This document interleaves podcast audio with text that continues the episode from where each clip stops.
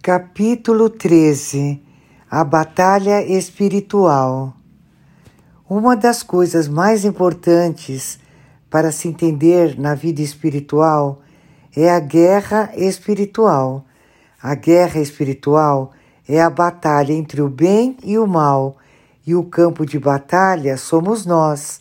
É a guerra não contra a carne e o sangue, mas contra os principados e potestades.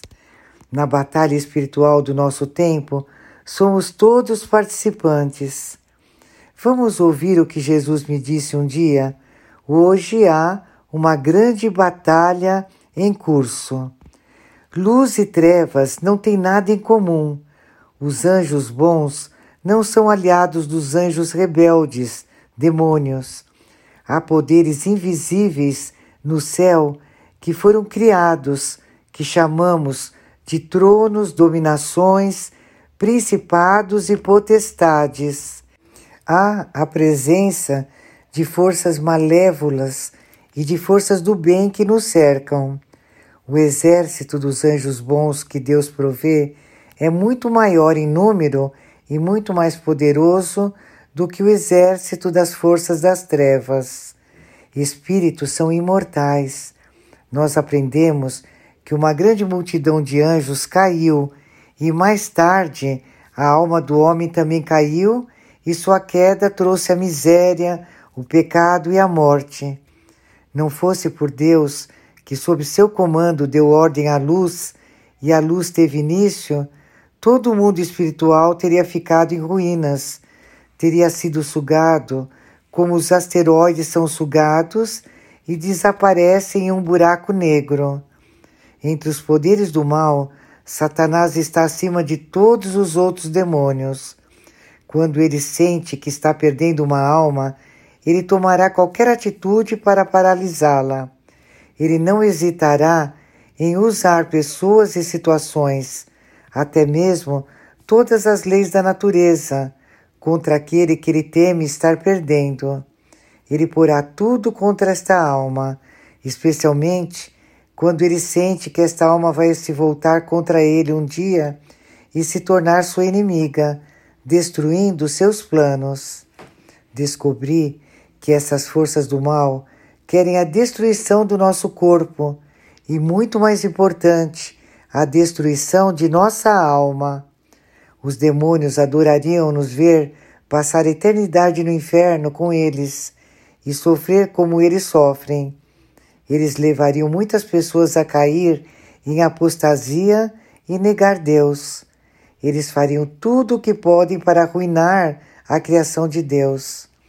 As guerras, os crimes, o ódio de uma nação contra outra, a destruição das famílias e o rompimento das amizades, os abortos, os desentendimentos e a divisão permanente das igrejas Todas essas coisas são, de alguma forma, manipulações de demônios. Os demônios estão furiosos com Deus porque Ele nos ama. Eles ficam com raiva de qualquer pessoa que se torna um colaborador de Deus e ameaça seus planos malignos. Eles ficam com raiva quando Deus mostra compaixão e misericórdia para nos salvar. Eles ficam com ciúmes quando reivindicamos nosso lugar de direito como filhos de Deus. Eles ficam desesperadamente furiosos quando percebem que vão perder a batalha no final. Mas enquanto isso não ocorre, eles continuam vociferando com raiva e fazem todo o possível para destruir tudo que Deus ama e dá valor. É uma batalha contra as forças espirituais das trevas que desejam infestar e corromper nossas mentes e nos levar a fazer o mal para que possamos nos juntar a esses demônios do inferno. O inferno foi criado depois da queda dos anjos, depois da batalha entre São Miguel e Lúcifer com seus companheiros. Esse é o seu domínio. Temos que acreditar no mundo espiritual, temos que acreditar no sobrenatural, porque muitas coisas que não podemos ver fisicamente existem de fato. O céu e o inferno existem. As forças das trevas estão aumentando e cobrindo muitas nações como uma neblina, e, no entanto, não podemos dizer que não nos foram dados sinais desta guerra. A maioria das pessoas evita discutir estas questões, preferindo mudar de assunto ou fechar seus ouvidos. Se estão com medo, isto significa que acreditam, mas não querem abordar a questão por várias razões. E, no entanto, se abrirmos nossos olhos espirituais, veremos o grande exército de anjos de Deus rodeando este inflamado campo de batalha dos anjos rebeldes, assim como eu os vi na visão que Deus me deu. Somos todos participantes desta batalha e a arma que nos foi dada para usarmos é a oração, de modo a dominarmos nossos inimigos e acabarmos triunfando. Quando somos uma pessoa sinceramente orante, estamos automaticamente do lado de Deus e não devemos temer, mesmo em nossas fraquezas, porque o poder de Deus age melhor em nossa fraqueza. A missão que me foi dada por Cristo é a unidade das igrejas, uma tarefa muito além da minha capacidade.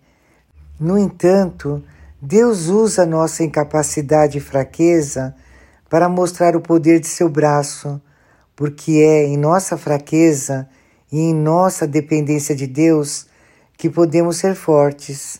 Jesus me disse: Eu lhe dei a virtude da fortaleza para ser o princípio de todas as outras virtudes em você, uma vez que eu estava preparando sua alma para esta batalha de sua época na qual o bem é transformado em mal. Estou lembrando a você, grãozinho, que você está lutando na mesma batalha em que todos os meus profetas lutaram. Vendavais podem atingir você, as águas podem subir para afogá-la, mas nada disso irá vencê-la, porque eu estou com você, tomando conta de você para apoiá-la em sua fragilidade. Os que defendem fielmente a Igreja e dão testemunho são para nós como tochas vivas, porque suas palavras resplandecem na escuridão do mundo. Eu lhes dou um coração de guerreiro para combaterem o bom combate da fé e da justiça, e para se juntarem nesta batalha espiritual de seu tempo a meus anjos Miguel e Rafael, que predominam em força e são valentes guerreiros da justiça e que observam através da minha luz todos os aspectos do comportamento humano. Deus sabe como somos frágeis. Ele vê nossos esforços sinceros e que estamos tentando combater o bom combate, tentando lhe agradar e, apesar de tudo, não estamos conseguindo atingir nossos objetivos. Ele pode assumir o comando. O Senhor quer vir resolver a situação porque isso nos fará lembrar que o poder é dele, não nosso. Esta vida é uma batalha espiritual e nessa batalha algumas vezes seremos feridos. Poderá até parecer que perdemos a batalha e que estamos mortos no campo de batalha, mas então Jesus nos pede para nos voltarmos para Sua mãe, a Virgem Maria, em busca de consolo. Estas são Suas palavras. Hoje, nestes tempos finais, em que a batalha está sendo travada contra nossos dois corações e contra nossos filhos que testemunham a verdade, eu lhes digo: corram para sua Mãe Santíssima, que, como uma galinha que esconde os seus pintinhos debaixo de suas asas, irá esconder vocês também sob o seu manto.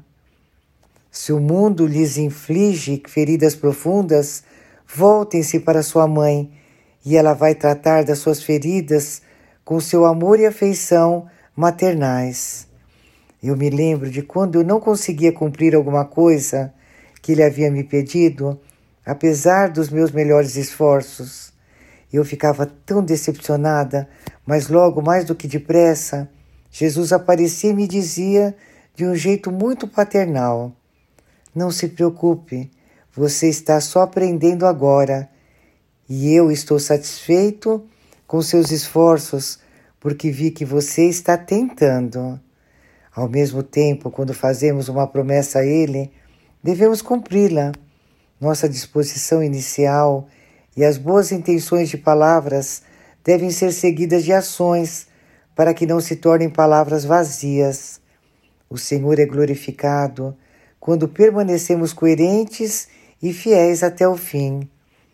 Quando comecei a receber cada vez mais convites para testemunhar, lembrei-me que Deus havia me dito: plena você será a muitos. Isto foi para que se cumprisse o que Deus disse no início. Ele me havia predito enigmaticamente estas palavras, que queriam dizer que na plenitude do seu Espírito Santo em mim, muitos serão convertidos através do meu eco das palavras de Deus. Ele me predisse que me enviaria cruzando os mares a todas as nações com a sua mensagem, cobrindo o globo. E há pessoas que nunca sequer o conheceram. E foi o que aconteceu. Comecei a viajar para diversos países, correndo como um atleta veloz, como um globetrotter. Alguns me receberam de braços abertos e receberam a palavra de Deus com o coração aberto. Em outros momentos, eu enfrentava uma batalha desde o minuto em que pisava fora do avião. O terror os ataca, os demônios, em plena luz do dia, ao som do Espírito Santo. Disse-me o Senhor um dia, mas isso fazia parte do pacote. Agora eu estava preparada para ser forte e minhas armas invencíveis eram um rosário em uma das mãos e uma cruz na outra.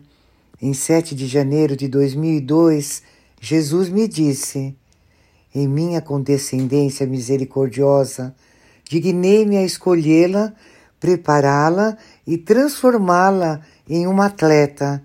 Agora tenho a satisfação de vê-la ansiosa por agradar-me, disposta a ir para o campo de batalha.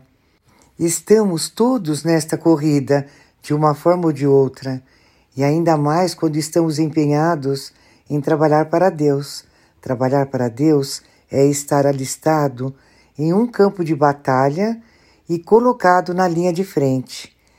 Temos de começar bem nossa corrida e Deus nos animará a terminarmos a corrida cumprindo qualquer missão que Ele nos tenha dado, e sermos triunfantes, ganhando o prêmio, para que possamos dizer, como São Paulo: Combati o bom combate, terminei a corrida, guardei a fé. Portanto, Deus pode nos preparar para sermos fortes nesse campo de batalha e não corrermos sem rumo como baratas tontas, mas com a intenção de ganhar dizendo como São Paulo disse: É assim que eu corro, com a intenção de ganhar, é assim que eu luto, não dando socos no ar. Em um determinado momento, fui convidada a falar em Porto Rico. O bispo havia decidido organizar a reunião, na qual é conhecida como a Montanha Santa, onde há também uma igreja. Sete mil pessoas se reuniram no topo da montanha.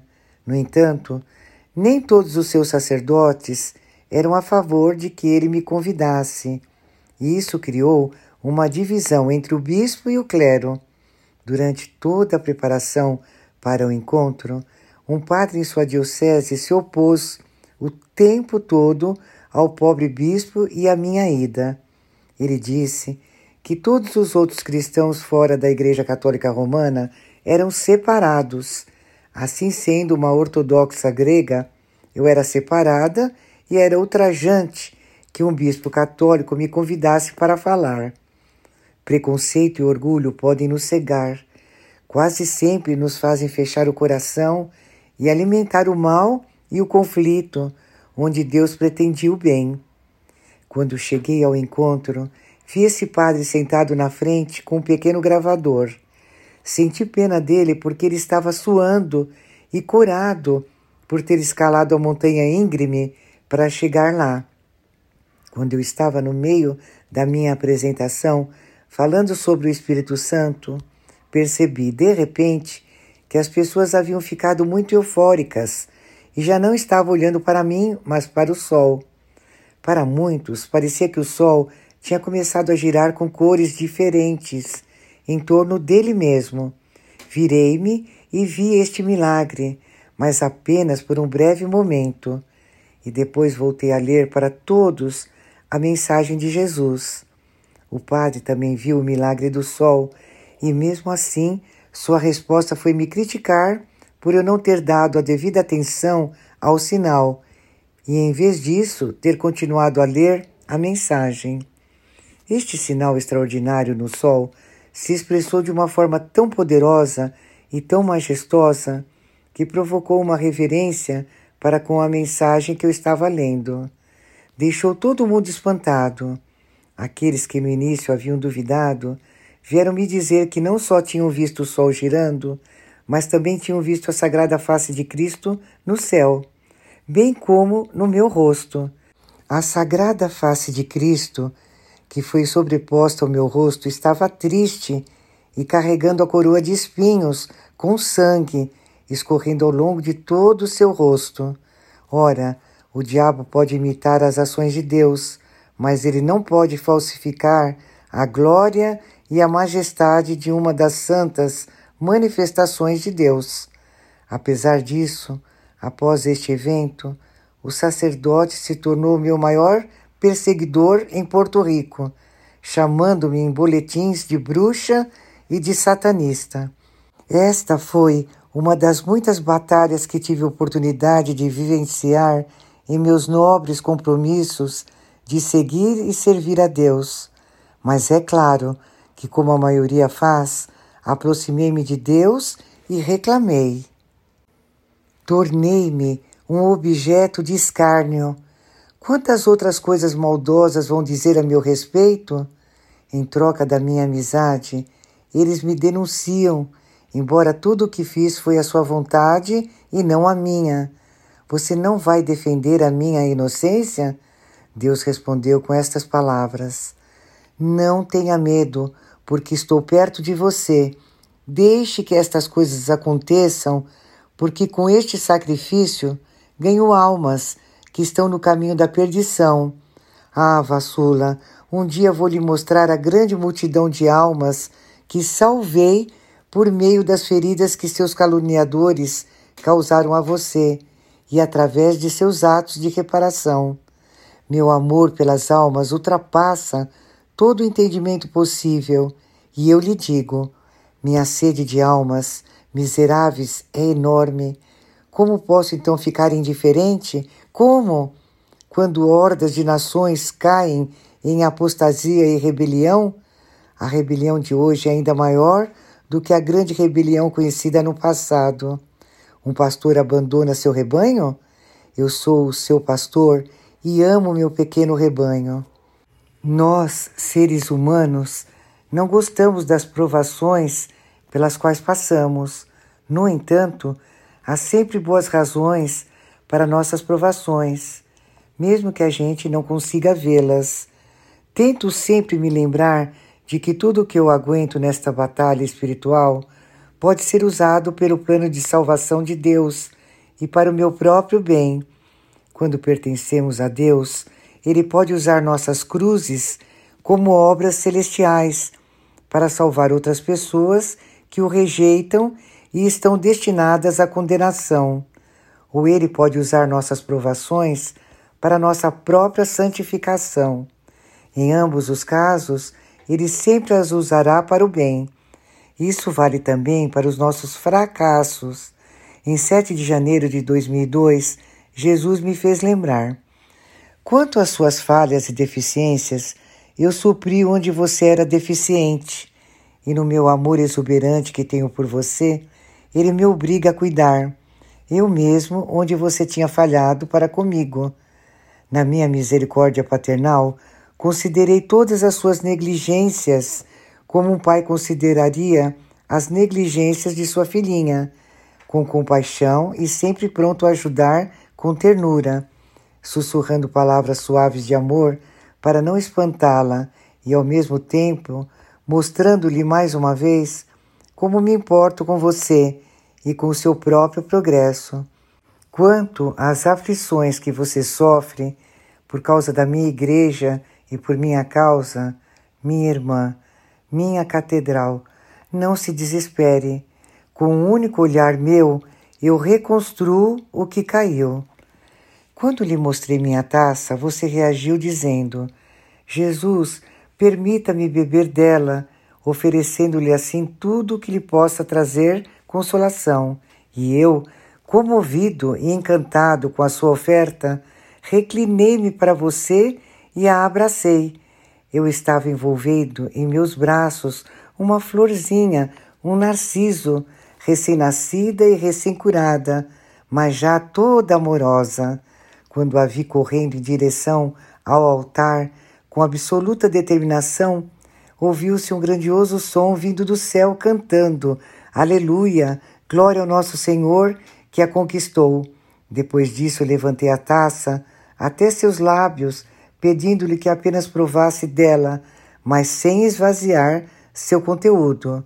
Eu disse: Traga meu povo a mim e ponha todos juntos em torno de um altar. Pregue a obediência da fé a todas as nações em honra de meu nome. Mostre-lhes como é absurdo permanecerem divididos. Estarei sempre a seu lado.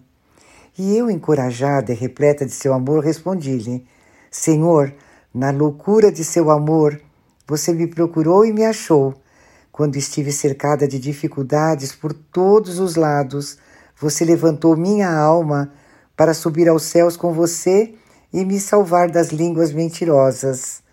Elas me derrubaram várias vezes, mas nunca conseguiram matar meu espírito e nunca conseguirão, porque você é o meu refúgio.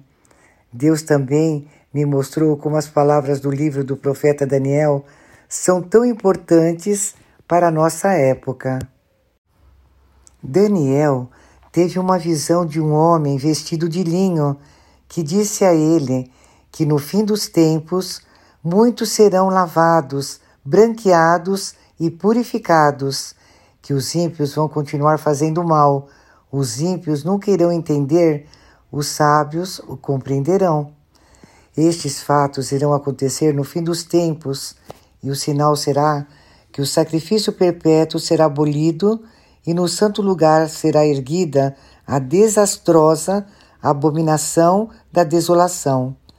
Para me fazer entender melhor o que isso significa, Deus me mostrou quantas igrejas e catedrais estavam sendo vendidas por falta de padres, falta de recursos e falta de comparecimento dos fiéis. Essas igrejas estão sendo transformadas em restaurantes caros, hotéis, cafeterias e cassinos. Nessas antigas catedrais, onde eram realizados ritos sagrados e Deus era adorado, os altares sagrados foram transformados em bares e mesas de bilhar. O altar sagrado era o lugar santo, onde antes os sacerdotes realizavam a consagração o sacrifício perpétuo de Cristo, em que o pão e o vinho são transubstanciados no verdadeiro corpo e no verdadeiro sangue de Jesus Cristo. Para me ajudar a entender plenamente a grave situação da igreja, uma noite Deus me deu um sonho. Nele vi como o Papa João Paulo II sofria por causa desta apostasia e rebelião generalizadas. Foi-me mostrada Roma e me vi de pé na Basílica de São Pedro pela primeira vez. A basílica estava vazia. Olhei em volta e vi o chão de mármore, era lindo. Então vi uma cena assustadora. Serpentes deslizavam pelo grande altar. Ele estava abandonado e o pano que o cobria estava empoeirado, com teias de aranha por todo lado. O Papa estava sentado em seu trono, tombado para frente, seu braço direito apoiado no braço do trono, com a mão segurando sua têmpora, descansando a cabeça. Era como se estivesse pensando, mas na realidade estava atormentado. Jesus me fez entender que ele estava sozinho, porque muitos dos seus o estavam contradizendo e se rebelando contra ele. Eu me senti muito triste por ele. Então Deus me deu uma mensagem para o Papa. Respondi baixinho: Use-me por inteiro como expiação por suas intenções sagradas. O grande problema era, pensei, como é que eu vou ao Vaticano e simplesmente entregar ao Papa esta mensagem? Sempre disse e continuo a dizer que é mais fácil entrar nas cortes do céu do que entrar nas cortes do Vaticano. É muito mais fácil encontrar Deus e falar com Ele do que ter o um encontro e falar com qualquer um dos prelados do Vaticano, quanto mais com o Papa. Mas deixei tudo nas mãos de Deus e confiei que Ele iria me mostrar o caminho. Mais do que nunca, eu tinha simplesmente que obedecer. Assim fui para Roma, sem qualquer agendamento ou qualquer pista de como iria me encontrar com o Papa. Viajei de trem com um sacerdote amigo e finalmente chegamos a Roma, a cidade eterna. Visitar Roma é uma experiência incrível. Para todos os lugares que você olha, há resquícios do grande Império Romano e dos monumentos que seus governantes construíram para que perdurassem depois de suas curtas vidas. Destacando-se dessas ruínas, há uma estrutura que ainda está de pé, construída em camadas ao longo dos séculos, sobre os ossos do grande apóstolo. É a Basílica de São Pedro.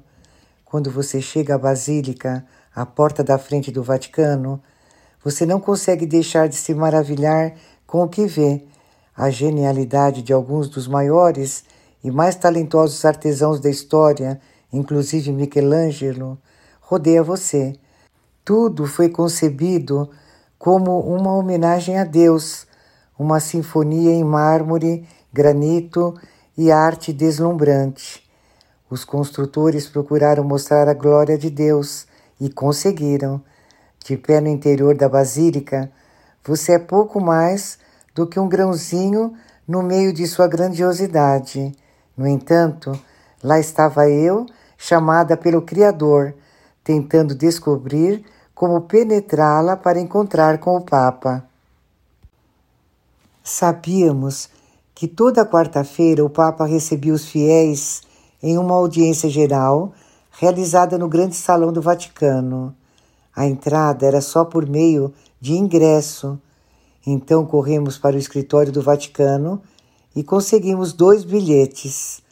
O escritório distribui esses bilhetes de forma aleatória, mostrando o setor e o número da fileira onde você deverá se sentar. Ninguém pode fazer um pedido especial. Somos obrigados a ir para a área indicada no bilhete. Uma vez lá dentro, comecei a ver o plano de Deus em ação, já que os nossos bilhetes nos colocavam em um local bem perto da grade divisória, junto ao corredor por onde o Papa iria passar. Se eu estivesse sentado em outro lugar, não teria conseguido realizar a coisa mais louca que eu estava prestes a fazer. O salão estava lotado com quatro mil pessoas do mundo inteiro. Todo mundo estava exultante, cantando alto e animadamente, antecipando a chegada do Papa. Eu estava calma, mas muito feliz que tivesse chegado tão longe. Agora minha missão impossível tinha que entrar em ação. Quando o Papa entrou, as saudações foram ainda mais altas.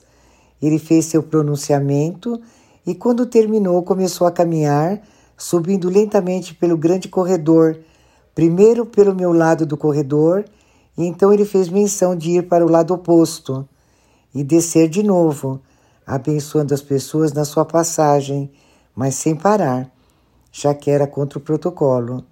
Quando ele se aproximou de mim, peguei um pedaço de papel onde eu tinha escrito a mensagem.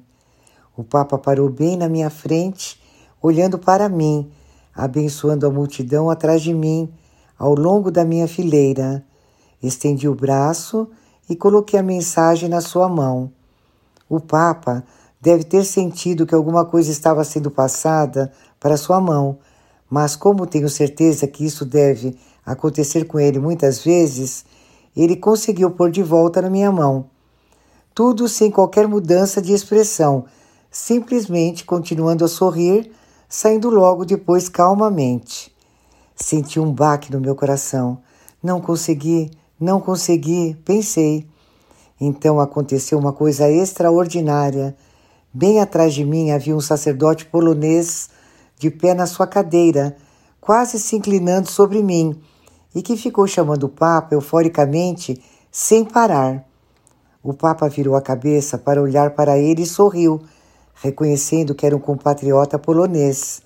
Em seguida, o Papa caminhou de volta, algo que ele nunca faz, e ficou exatamente na minha frente de novo, olhando para cima em direção ao sacerdote. Estendi minha mão até a larga faixa em torno da cintura do Papa e facilmente enfiei a mensagem dentro.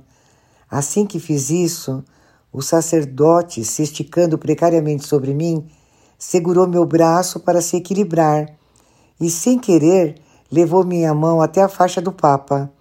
Então notei que a ponta da mensagem estava visível e facilmente perceptível. Por isso estendi minha mão de novo e empurrei bem o papel para dentro da faixa.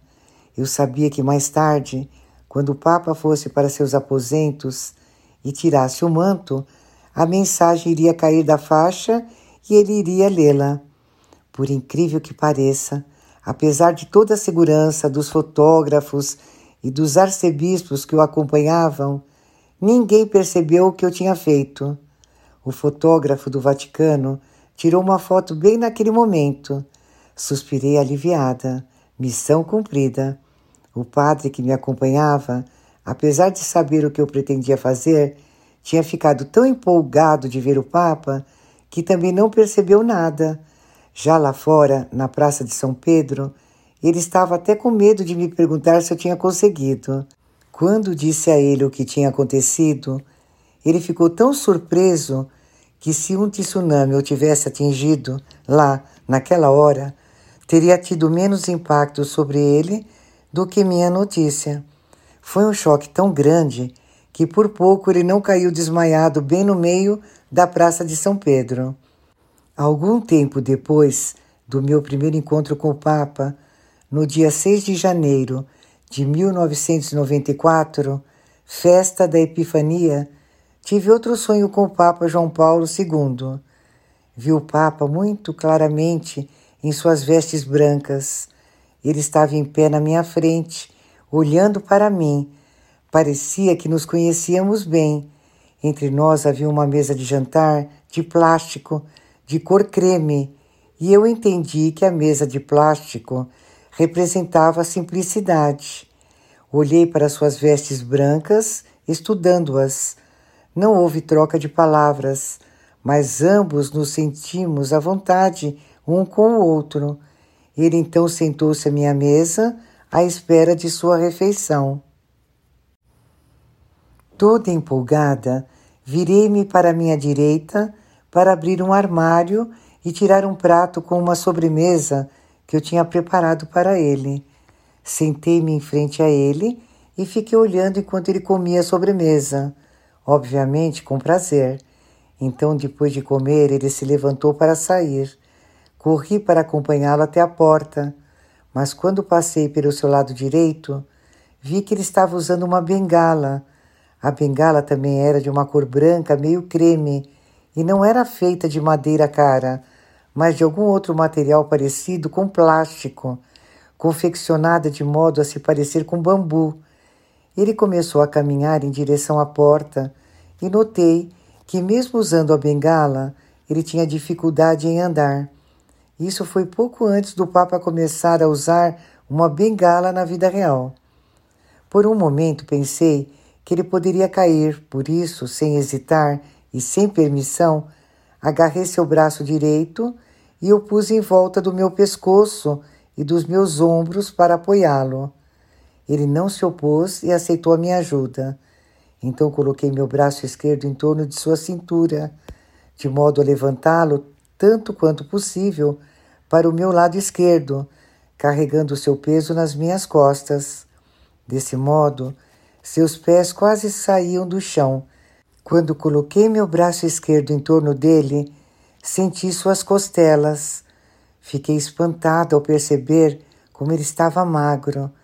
Ninguém diria que ele estava tão magro assim, olhando para ele em suas vestes largas. O Papa não fez nenhuma objeção à minha ajuda durante todo o tempo em que o carreguei nas minhas costas. Em meus pensamentos, logo após o sonho, o Senhor me permitiu entendê-lo. O Papa representava a Igreja. Não muito tempo antes desta visão, um sacerdote amigo meu havia se encontrado com o Papa e lhe dado um dos livros com as mensagens. Mais tarde, outro sacerdote viu o livro na capela privada do Papa. A sobremesa que eu vi agora, o Papa comendo no meu sonho, representava as mensagens de Deus. Quando ele comeu a sobremesa, isso significava que ele tinha lido as mensagens e gostado delas, e que elas são um bom meio de evangelização. Então o Senhor me fez entender também que a imagem do Papa andando com uma bengala, precisando de ajuda, e esquálido sob suas vestes, representava o quão assustadoramente fraca e vulnerável havia se tornado a Igreja, em grande parte devido às divisões dentro dela, que disseminaram a apostasia mundial. Embora por fora possa parecer saudável, a Igreja havia se tornado fraca por dentro com necessidade de alimento espiritual. Carregar o Papa nas minhas costas significava que minha missão era ajudar a apoiar a Igreja através das mensagens e do meu testemunho, e não apenas a Igreja institucional, mas todas as pessoas de fé que compõem o corpo místico da Igreja. Isso confirmava também a mensagem que Cristo me deu um dia Preciso consolidar minha igreja. Ele não teria dito isso se a igreja estivesse forte e saudável. É preciso orar muito para se acabar com as divisões, tapar a boca de Moloque, o deus do sacrifício humano, acabar com a apostasia, as guerras, o terrorismo e os crimes, etc. E se apoiar no Senhor. Embora Deus seja invisível, Ainda assim, Ele está conosco e entre nós. Quando Deus se revelar no final, em toda a sua glória, Ele vai derrotar o diabo e toda a sua corte no seu tempo. Enquanto isso, as pessoas devem aprender a pedir proteção ao guerreiro poderoso de todos os tempos, São Miguel Arcanjo. Uma oração que o diabo convenientemente silenciou durante anos isto é o que devemos orar diariamente. São Miguel Arcanjo, defendei-nos no combate. Sede nosso auxílio contra as maldades e ciladas do demônio. Instante e humildemente pedimos que Deus sobre ele impere, e vós, príncipe da milícia celeste, pelo poder divino, precipitai no inferno a Satanás e a todos os espíritos malignos que andam pelo mundo para perder as almas. Amém.